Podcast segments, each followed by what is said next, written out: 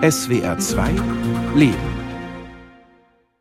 Männer, Frauen sowie Kinder laufen durch das Licht durchflutete Atelier und schauen sich die Fotoausstellung der Po an. Es gibt keine tätowierten Pos, dafür zwei bemalte. Pos von Kindern sind auch nicht dabei. Besucher der Ausstellung gucken interessiert und neugierig. Also ich sehe hier sehr viele Pos in ganz unterschiedlichen Posen und auch in ganz unterschiedlichen Größen, also Bildausschnitten sowohl männlich als auch weiblich. Es ist sehr spannend zu sehen, dass man anhand der Pose doch nicht das Alter der Menschen, die dort abgebildet sind, erraten kann, sondern höchstens, wenn die Hände ins Spiel kommen, man dann doch sehen kann, es sind auch ältere Menschen, jüngere Menschen. Und das war jetzt eigentlich ganz interessant zu sehen, weil man sich selber mit seinem Po ja und dem Alter seines Pos doch gar nicht so auseinandersetzt. Somit war das ganz spannend zu entdecken anhand der vielen Fotos, die hier hängen. Ja, ich sehe eine Ausstellung über Menschen, die sich nackt darstellen und das meiste ist halt, dass ein Po dargestellt ist. Erotisierend ist quasi, wo nicht nur der Po dargestellt ist, sondern ein Stück vom Körper mit, also wie eine Venus, die so dargestellt ist. Das spricht mich sehr an. Insgesamt ist es für mich Kunst und absolut nicht pornografisch. Ich erlebe einige Fotos so ästhetischer inszeniert als andere, wo ich sage, die sind so alltäglicher. Die Posts haben vielleicht dann doch auch mal ein bisschen Behaarung oder dies oder das, während es dann auch diese wirklichen künstlerisch inszenierten Fotos gibt. Zu meinem Po habe ich eigentlich ein einigermaßen gutes Verhältnis, würde ich sagen. Klar, ich bin ja jetzt in einem bestimmten Alter, wo man sagt, hm, der ist nicht mehr so ganz so knackig irgendwie, aber letztendlich akzeptiere ich den und ich habe letztendlich so die Resonanz irgendwie von männlichen Personen bekommen, die das anscheinend als ein Körperteil empfinden, der ganz schön irgendwie zu meinem Gesamtbild passt. Es gibt ja letztendlich dann unterschiedliche Formen, Größen und dass das halt schon was sehr Individuelles ist, wie alle anderen Körperteile, die man letztendlich hat, wie ein Gesicht oder Beine oder sowas, dass das halt was ganz Besonderes ist. Kniend, ah ja, ja wieder eine andere Stellung, weil da die Pobacken nicht so gleichmäßig und rund sind, sondern durch die Stellung halt ein bisschen verbeult.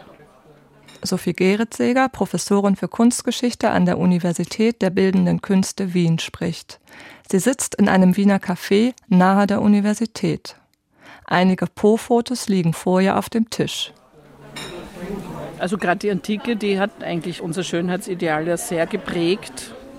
Das entspricht diesen Idealen. Das ist eher jung, das ist eher rund, das ist ja in jeden verständlicherweise schön zu nennen. Wenn wir das jetzt in einen künstlerischen Kontext stellen wollen, finde ich das schon wieder interessanter. Also da sitzt eine, ich glaube, Frau auf einem Stockerl und der Popo ist deshalb deformiert. Und das ist das Interessante dran, dass man sieht, wie sich der verformt, wenn man sitzt, dass man sieht sogar noch die Unterhoseneinkerbung. Ja, das hat einen Reiz, weil es eben nicht glatt und schön ist. Die Bildhauerin Gerda Fasel aus Wien war die erste weibliche Professorin für Bildhauerei in Österreich und brach in eine Domäne ein, die bis dahin ausschließlich von Männern besetzt war. Ja, weil das schon ein Körpergefühl her begonnen hat, die Figur. Und ich bin ein Weibe und darum sind es Frauenkörper, ja. Von der Grafik nicht, da gefällt mir der männliche Körper besser. Ich war immer so ein orientalisches Schönheitsbild, hat meine Chefin beim Restaurieren gesagt, also eine ältere Bildhauerin, wenn ihm gefallen magere Männer und dicke Frauen. Orientalisch hat sie gesagt, ist das. Aber es hat schon zu tun mit Körpergefühl. Gerda Fasel teilt sich ihr Atelier mit der Bildhauerin Monika Verhöfen. Beide sitzen gemeinsam an einem Tisch, während sie erzählen. Gerade die Bildhauerei, wie soll ich sagen, eine irrsinnig wichtige Sache, weil es wird ja entkörpert. Der Mensch kann mit seinem Körper nichts an, da wird herumgeschnipselt und geschnapselt da und was weiß ich was und das heißt ja nur, dass man nicht zufrieden ist, dass man den Körper eigentlich hasst. Diese Kritik an der Gesellschaft, dass die auch politisch ist, ja, dieser Politikum. Man kann den Menschen nicht aller Kunst berauben und ins Nichts stoßen. Was unter schön versteht, was unter hässlich versteht, ob hässlich das Gegenteil von schön ist oder was anderes ist, Das ist eine endlose, endlose Diskussion. Also das ist endlos. Da kann man sich eher ausdrücken. Über die Form, über die Tatsächlichkeiten. Aber die Kunst ist ja auch, wird so gerne als Prozess bezeichnet. Das trifft aber bei der Figur nicht so sehr zu. Als Modelle wurden die Frauen natürlich gerne genommen. Als Künstlerinnen, die Nacktheit malen, war es höchst verpönt. Und das war auch schuld daran, dass Frauen so lange nicht zum Kunststudium zugelassen wurden. Immer mit der Ausrede, na ja, die können ja keine Aktstudien machen, weil das ist ja für das Gemüt der Frau zu schädlich. Und deswegen gab es so richtige Schulen, wo sie den Körper studieren konnten, erst Ende 19. Jahrhundert, so richtig. Sophie Geritzeger, Professorin für Kunstgeschichte an der Universität der Bildenden Künste Wien, spricht. Der Popo ist der einzige Körperteil, der nicht selber aktiv agieren kann.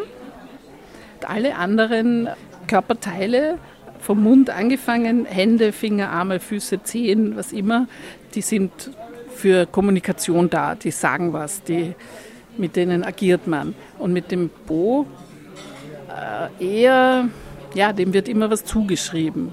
Und es ist schon ein Agieren natürlich, wie es am Fußballplatz ist oder bei Demonstrationen kommt das vor, man zieht die Hose runter und streckt der Obrigkeit zum Beispiel den Hintern entgegen. Das ist eine Beleidigung. Er ist schon mit ziemlich negativen Dingen behaftet, einerseits, und andererseits aber mit positiv, weil nun mal, das können wir nicht leugnen, erotisch, ein Geschlechtsmerkmal, und zwar für und von beiden Geschlechtern. Dass er auch dafür steht, sehr wohl schon Einladung zum Geschlechtsverkehr einerseits. Andererseits kann es auch sein eine Geste der Verachtung, der Demütigung, der Herabwürdigung. Gerade deshalb, weil man es ja selber nie sieht. Und wenn es im Foto festgehalten wird, dann kann man das endlich sehen und in Ruhe betrachten, den eigenen Hintern. Der nächste Interviewpartner Professor Peter Bexte, Lehrstuhlinhaber für Ästhetik an der Kunsthochschule für Medien Köln. Sein Büro ist gefüllt mit Büchern, so ein bisschen wie man sich den Raum eines Professors vorstellt. Peter Bexte betrachtet die Fotografien. Ich sehe Pose in bestimmten Darstellungsformen und man erfindet da in der Regel eigentlich gar nicht so viel Neues. Jemand liegt zum Beispiel auf dem Deckel eines Pianos und steckt den Po heraus. Das ist also auch eine lang tradierte Kombination von Instrument und Rückenakt. Das sind also äh, Formen, die äh, lang tradiert sind. Was man auf so einem Foto eigentlich sieht, hängt ja total davon ab, in was für einen Kontext man das einsetzt. Ob man nun sagt, das kommt in einen Kunstkatalog oder ist es in einer Kontaktanzeige dann noch wieder je verschieden für Heteros oder Lesbien, Gay, Bi, Transsexuell? Körperteile haben auch in den verschiedenen Regionalkulturen weltweit ganz unterschiedliche Konnotationen. Also je nach Kontext kriegt das was total anderes an Message. Also zunächst mal ist ja das Interessante, dass diese Fotos immer sehr dazu neigen, Assoziationsketten auszulösen. Es haftet ihnen was Hochimaginäres an. Und das hängt mit dem Thema, glaube ich, enorm zusammen. Darum spielt das eher auf der Assoziationsebene als auf der Wahrnehmungsebene. Einfach ganz trocken hingucken und einen Popo ästhetisch betrachten, das gelingt kaum, weil man, da driften sofort unheimlich viele Bedeutungsfelder immer mit hinein. Und dass der Po sowas irgendwie Imaginäres auch ist, hängt bestimmt auch damit zusammen, dass man den eigenen Po nie sieht. Allerdings sind die wirklich alle sehr individuell. Also, ein Bekannter von mir meinte, der sich die auch anguckte, sagte, könnte man ja als Passfotos nehmen, so individuell sind die. Aber da würde der Grenzschutz vielleicht nicht mitmachen. es ist auf jeden Fall sehr stark kulturell bedingt und ich meine, es gibt auch andere Kulturen, wo man stolz ist auf den Po und ihn gerne zeigt, damit beim Tanzen wackelt und fröhlich ausruft, ich habe vier Popos. Also so etwas ähm, gibt es in nicht-europäischen Kulturen durchaus. Das ist mir begegnet tatsächlich in Berlin, aber das war eine Frau aus Angola, die tanzte sehr fröhlich zur Musik und rief zum Entsetzen der anwesenden türkischen Frauen, ich habe vier Popos. Wieder im Atelier auf der Fotoausstellung. Hochzeitssängerin Adrian Morgan Hammond ist auch dabei. Geboren ist sie in Kalifornien, lebt mit ihrem Mann in Wuppertal. In der Ausstellung ist sie ohne ihren Mann. Sie hält einen Becher mit O-Saft in der Hand. Ich habe nie gemeckert über meinen Popo, aber ich sage nie was zu meinem Po. Toll, oder? Also ich würde sagen, eher so zwei wohlgeformte Brötchen. Also rund sind es. ist auch kein Knackpopo. Es ist sehr weich. Also ich habe jetzt nicht diese ausgeprägte Muskulatur wie mein Mann. Seins ist sehr schön geformt. Meins ist eher so rund. Also ich mache ganz tolle Kisten. Ich gebe einen guten Kisten ab. Die afrikanische Popo ein bisschen ausgeprägter ist ne, als die. Ne? Und wir fühlen unsere Kleider oder unsere Jeans sehr gut aus. Das seit dem 17. Jahrhundert belegte Wort Podex ist lateinischen Ursprungs und geht auf pefere, furzen zurück.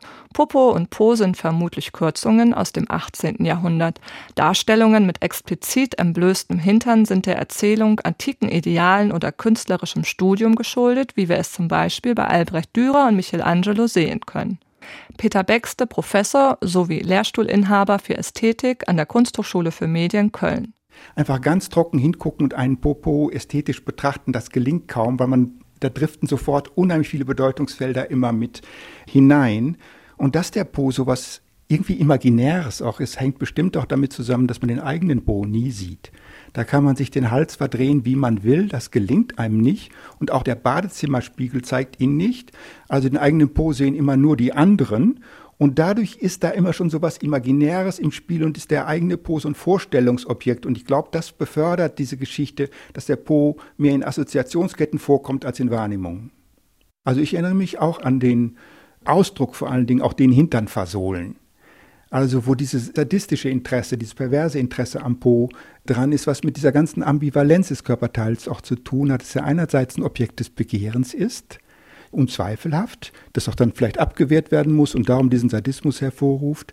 Und dann ist der Po ja aber auch in den westlichen Gesellschaften behaftet mit einer langen Geschichte von sadistischem den Hosenboden versohlen, Kinderpos durchprügeln, das hat eine lange Pädagogengeschichte übelster Art hinter sich und das gehört irgendwo auch noch mit dazu. Ich erinnere mich noch sehr an Fotos von blau geprügelten Kinderpos, die es mal in den Publikation zu schwarzer Pädagogik gegeben hat und die ich mal gesehen habe. Also das gehört mit zur ganzen Ambivalenz dazu. Naja, es ist so eine Erziehungsmaßnahme, dass man den Hinter versohlt bekommt. Also entweder ist es nur der Klaps auf dem Po der berühmte Klaps, wobei ich finde das Wort Klaps echt sehr verharmlosend. Der Besucher Hans Heinz ist allein zur Ausstellung gekommen und hat spezielle Erfahrungen mit seinem Po gemacht, über die er ganz unverblümt spricht. Das tut eben schon weh. Und es war gang und gäbe, dass halt als Strafmaßnahme, dass es wirklich so richtig was auf den Hintern gab. Früher an meinen Vater kann ich mich kaum erinnern. Der ist früh gestorben. Aber meine Mutter hat dann beide Eheringe getragen. Und irgendwie waren diese Eheringe dann so das harte Metall, das dann besonders wehtat am Hintern. Und jetzt hatte sie beide Ringe. Sie hatte also die Kraft beider Elternteile, um einem weh zu tun. Das ist völlig entwürdigend, was da passiert. Also der Po ist ja auch ein empfindliches Körperteil. Und dann wird darauf so schlimm geschlagen, ist das ja eigentlich äh, völlig missbräuchlich, was da passiert. Es gab natürlich früher so diesen Spruch, warte bis der Papa nach Hause kommt, wenn man was ausgefressen hatte. Und dann war klar, dass der Papa kommt und dass der dann eben so die Strafe vollführt. Aber daran kann ich mich persönlich kaum mehr erinnern, weil er so früh tot war. Also von meinem Bruder weiß ich, der hat von meinem Vater, glaube ich, noch ganz viel abgekriegt und das meine Mutter so erzählte, ja, mein Bruder wäre ja so empfindlich gewesen, der hätte ja immer direkt blaue Flecken bekommen ich glaube das heute nicht mehr, dass der empfindlich war, sondern dass einfach die Schläge nur so heftig waren. Der Körper ist etwas, mit dem nicht nur liebevoll umgegangen wird, sondern eigentlich ist er dafür da, dass er Liebe vermittelt. Und ich habe streckenweise das Gegenteil erfahren. Selbst bei aller erotisch positiven Zuwendung ist er zugleich ein Ausscheidungsorgan. Auch das ist nicht zu leugnen. Und diese tiefe Ambivalenz, die trägt so etwas Gespaltenes in dieses ganze Vorstellungsbild mit ein, so etwas Irritierendes. Man kann das nachlesen, etwa bei dem römischen Dichter Ovid, der hat eine Liebeskunst geschrieben. Und das Heilmittel bei Liebeswahn ist, auf der Toilette zuzuschauen. Das würde einen vom Liebeswahn befreien, weil dann auch der abgedriftetste Liebhaber würde sozusagen Gegenwind bekommen. Und äh, diese Doppeldeutigkeit eben des Pos ist dann so ein literarischer Topos geworden und so weiter. Da gab es eine sehr, sehr unangenehme Geschichte, dass mir ein Klistier in den Hintern geschoben wurde und dass die eine Hämorrhoide oder sowas getroffen haben. Es hat jedenfalls furchtbar wehgetan und es hat wahnsinnig geblutet und das war am Abend vor der OP. Eigentlich war das viel, viel schlimmer als die OP. Also ich war total fertig. Und dann haben die mich untersucht natürlich, ähm, ob irgendwas kaputt ist. Und dann hieß es, die Schwester hat aber alles richtig gemacht. Und ich war der Meinung, dass nicht alles richtig wäre. Und es hieße, ja, ich müsste mich operieren lassen. Da würde ja eine Hämorrhoide raushängen. Das könne ja unmöglich jetzt davon kommen. Und ich war aber der felsenfesten Überzeugung, dass ich auf keinen Fall also so ein dickes Ding zwischen meinen Backen vorher hängen hatte. Und ja, dann musste ich die ganze Nacht auf so Kühlakkus liegen und das war richtig furchtbar. Eine Blinddarmoperation und man wollte halt vorher abführen. Also das war der Grund. Ich fühlte mich so ein bisschen vergewaltigt. Und auch danach von der Ärztin gesagt zu bekommen, ja, die Schwester hätte alles richtig gemacht. Da hatte ich so irgendwie das Gefühl, da wird jemand, die mir richtig wehgetan hat, auch noch gedeckt. Also statt dass man sich entschuldigt dafür. Das hat sich aber schon ziemlich bald dann zurückgebildet. Aber ich habe auch einiges dafür tun müssen. Dass das Po-Loch so schmerzhaft sein kann, das finde ich schon eine fiese Erfahrung. Ja, wir werden alle älter. Ich weiß, es ist ein Thema unter Frauen mit Zellulit und diese ganze. Wenn das hängt, dann hängt das. Ende 60 ist es vielleicht doch ein bisschen schwieriger. Alles irgendwie so stramm zu halten wie mit 25, aber äh, ich lasse mich auch nicht apparieren. Ne? Ich finde, die Dellen haben auch äh, eine Aussage zu wie, wie ich gelebt habe, ob ich denn gesund gelebt habe, ob ich denn das Leben genossen habe, ob ich den Kartoffel gegessen habe, Pasta gegessen habe und das mit Liebe gegessen habe. Alle diese Dinge zeichnet sich natürlich dementsprechend mit den Jahren auf den Körper. Das gehört auch zu das Leben dazu. Klar, das ist schon irgendwie eine sehr erotische Zone von einem Frauenkörper. Ist natürlich etwas, was man sich auch angucken kann, ohne dass die Frau das merkt. Das ist ja eigentlich das Gemeine. Aber ich bin jetzt auch kein Fetischist in solchen Sachen, ja. Ja, es ist ein ambivalentes Bild jederzeit und diese gespaltene Bedeutung, die das hat, hat ja ihr Sinnbild auch quasi in der Spaltung des Po's selber mit seinen beiden Po-Backen.